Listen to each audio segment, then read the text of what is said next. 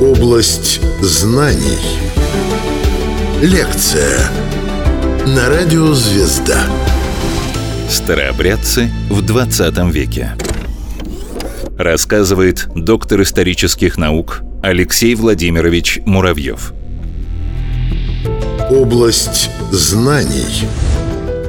20 век начался с очень важных событий, которые изменили ход русской истории. Эти события в светской области – это Первая русская революция и русско-японская война, принесшая России поражение с одной стороны, а с другой стороны необходимость реформ, когда оказалось, что среди солдат, которые воевали на японском фронте, было довольно большое количество старообрядцев, и эти старообрядцы умирали без покаяния, без последнего напутствия, поскольку они, естественно, не могли принять его от э, священника государственной церкви, синодальной, и просили допустить к ним старообрядческого священника, который стоял там нередко прямо и ждал разрешения. Но власти не хотели этого делать, поскольку, как тогда это называлось, раскольники, значит, нельзя и так далее. Когда это все доложили императору, принявшему недавно престол от своего родителя Александра III, значит, Николаю Александровичу,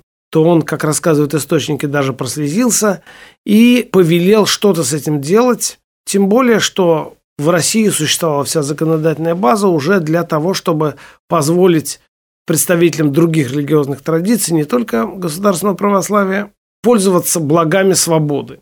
И вот тогда был издан этот знаменитый указ об основах религиозной веротерпимости, Памятником этого указа до сих пор является колокольня в Москве на Рогожском кладбище, которую построили во знаменование этого события. Такая большая колокольня, по преданию, она была построена на один кирпич выше, чем колокольня Ивана Великого.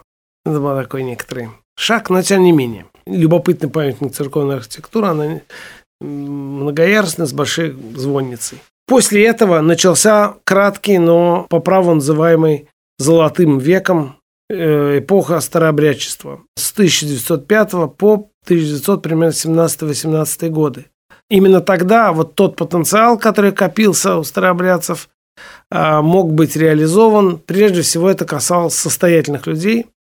И именно тогда вот старообрядческое купечество, которое до этого проявило, могло проявить себя исключительно э, в деле либо деловой активности какой-то, торговли пенькой, тканями там, и так далее. То здесь оно развернулось в полную силу. Достаточно вспомнить кузнецовские фарфоровые заводы, морозовские текстильные мануфактуры, Собашников и ряд других э, купцов, которые развернулись здесь э, в полную силу. Но одновременно эти купцы обладали очень важным свойством русского предприимчивого человека, то, что называется социальной ответственностью они не только зарабатывали деньги, но стремились вкладывать больше, чем, так сказать, минимальные какие-то вложения, а прямо большую часть своих э, заработка они вкладывали в общественные разные инициативы. Так, например, Морозовы построили передовые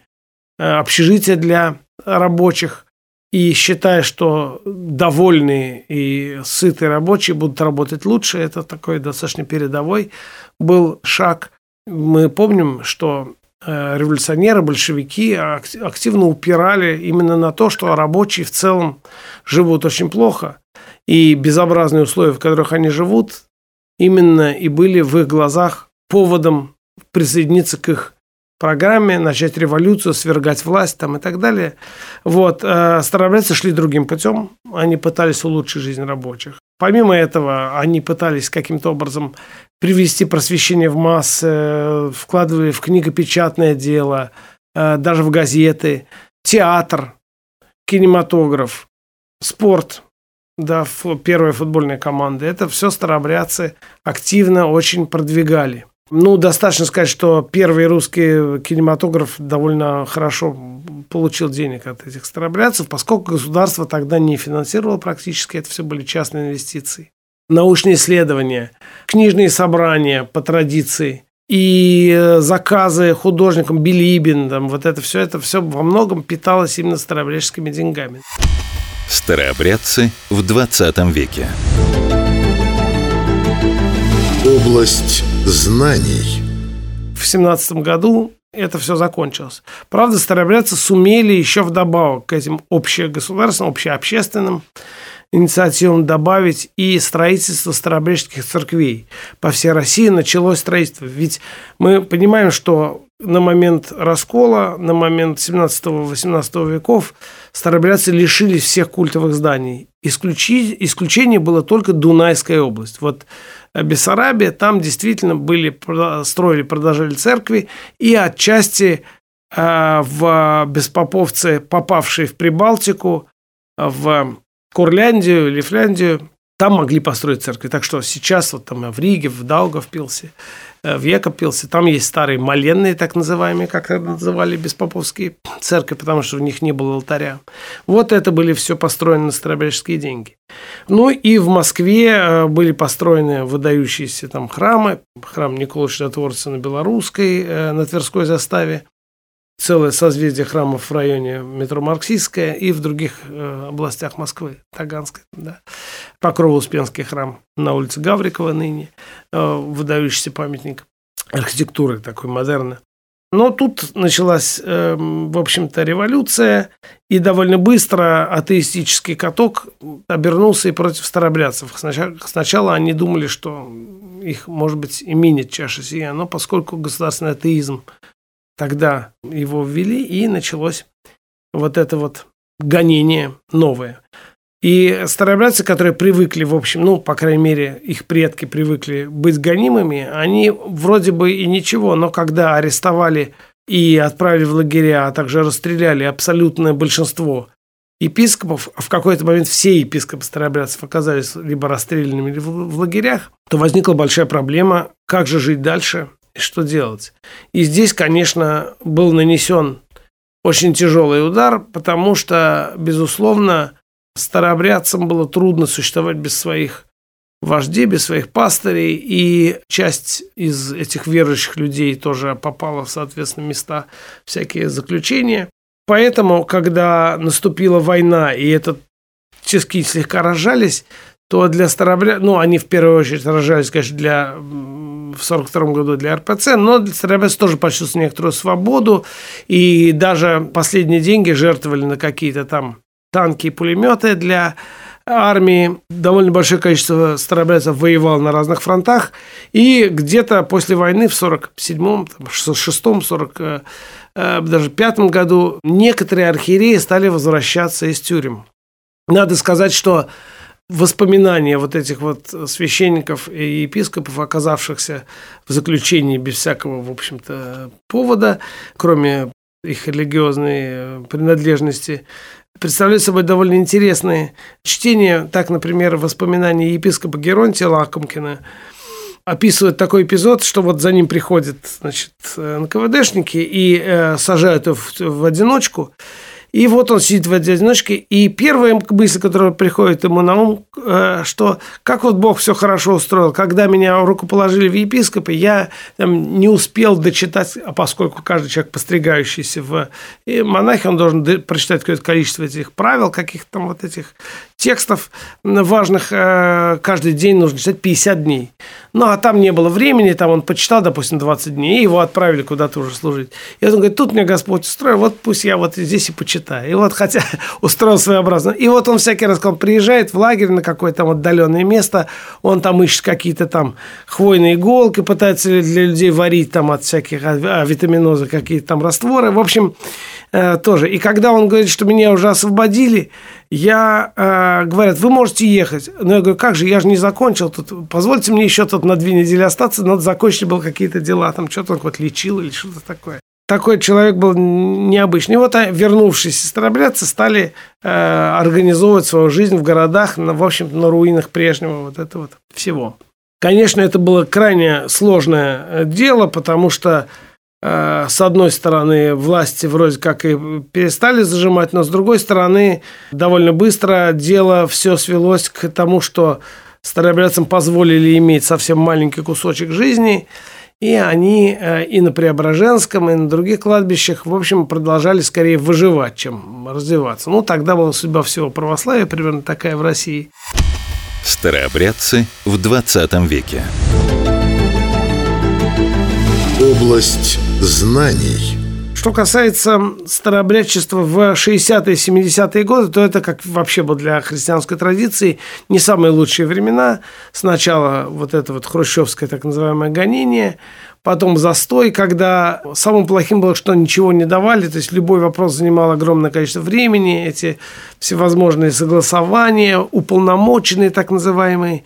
И в это время, конечно, ну, лучшие силы э, старобрядцев, в общем, оказывались невостребованными. Ничего не было, нельзя было почти что сделать. И, пожалуй, некоторым интересным дополнением к, этой, к этому была история того, как старобрядцы в Румынии, э, оказавшись, поскольку вся Буковина, большая часть оказалась уже теперь в Румынии по значит, послевоенному разделению, и там старообрядцы оказались э, в 70-е годы, в 60-е, 70-е вынуждены противостоять государственной румынской церкви, которая требовала, чтобы они перешли на так называемый новый календарь. Ну, поскольку официальная церковь перешла в Румынии, старообрядцы пытались объяснить, что они не могут, что они не хотят, что у них так не принято. Но власти требовали, что вот был бы новый календарь и все.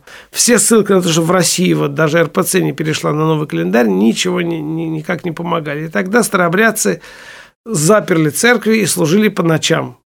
Когда, ну, естественно, полиция все про это догадывалась, но, по крайней мере, формально а, они им сказали, не хотите переходить на новый календарь, не служите вообще. И когда был праздник на новый календарь, там э, зажигали в церкви какую-то свечку, там никого не было, но, значит, формально требования властей выполнили. Не хотите служить, не служите. Но румынские старообрядцы были все-таки людьми простыми, там большой культуры такой особенной не было. Это были крестьяне, рыбаки. Вот. И поэтому, хотя они сохраняли веру, они, конечно, во многом потихонечку стали, особенно к концу 70-х годов, терять русский язык поскольку у них такой диалект был особый и все прочее. Вот. И эм, церковные традиции было очень сложно сохранять. Что касается России, то Постепенно к 80-м годам ситуация стала драматической. Э, старые епископы умирали, новых было найти сложно. Но тут э, неожиданно вот произошли вот эти события, которые называются ускорением и перестройкой. Э, для государства это были сложные времена, поскольку они вызвали разные кризисные явления, но для верующих людей они скорее были позитивными, потому что им позволили наконец там открыто совершать богослужение, публиковать религиозную литературу и так далее. И вот тогда был поставлен то, собственно, ну, за некоторое время до этого, в 88-87 году, э, Старобрежский епископ, архиепископ Олимпий довольно быстро удалось его дать э, ему, так сказать, э, возвести его на степень митрополита, высшую степень значит, Старобежской церкви, ну, как, как в древности был. Вот. Ну, и беспоповцы тоже смогли э, на разных, в разных бывших республиках Советского Союза, а тогда еще в едином государстве, тоже смогли э, организовать свою жизнь. И вот в районе празднования тысячелетия крещения Руси вот произошло такое возрождение жизни. С тех пор, в общем, это возрождение в той или иной форме приняло достаточно массовый характер, было построено десятки церквей, э, возникло множество общин, некоторые старообрядцы, которые не помнили о своем прошлом, вдруг о нем вспомнили.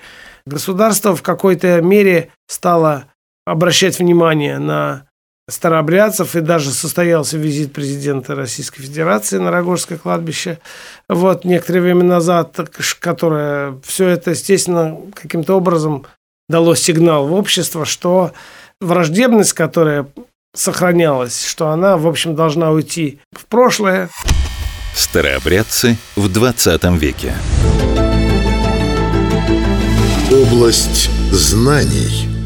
Важной частью вот этого всего движения стало возникновение в 80-х, 90-х годах так называемых старообрядческих конференций, потому что а, и вот здесь я уже перехожу к э, близким мне сюжетам, потому что э, в, вышло э, в 70-х, 80-х годах постепенно сформировалась группа исследователей старообрядчества, которые изучали документы, которые изучали наследие старообрядческих писателей, пытались там публиковать, сохранять, искать следы традиций каких-то в костюмах, в обычаях, в книгах и так далее.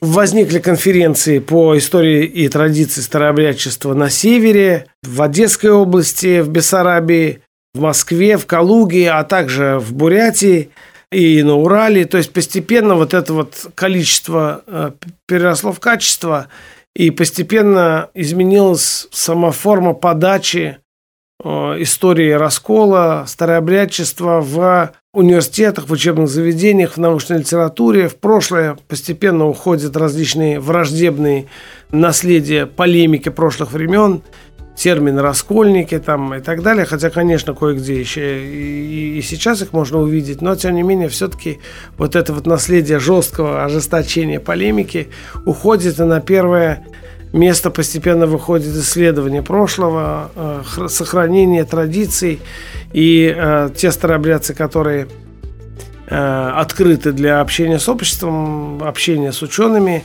они, безусловно, внесли большой вклад в то, чтобы это явление было по-другому переоценено в, в рамках вот этой общественной большой картины, и мы бы смогли нашу историю отрефлексировать каких-то более соответствующих ей таких научных и беспристрастных категориях. Рассказывал доктор исторических наук Алексей Владимирович Муравьев. Область знаний –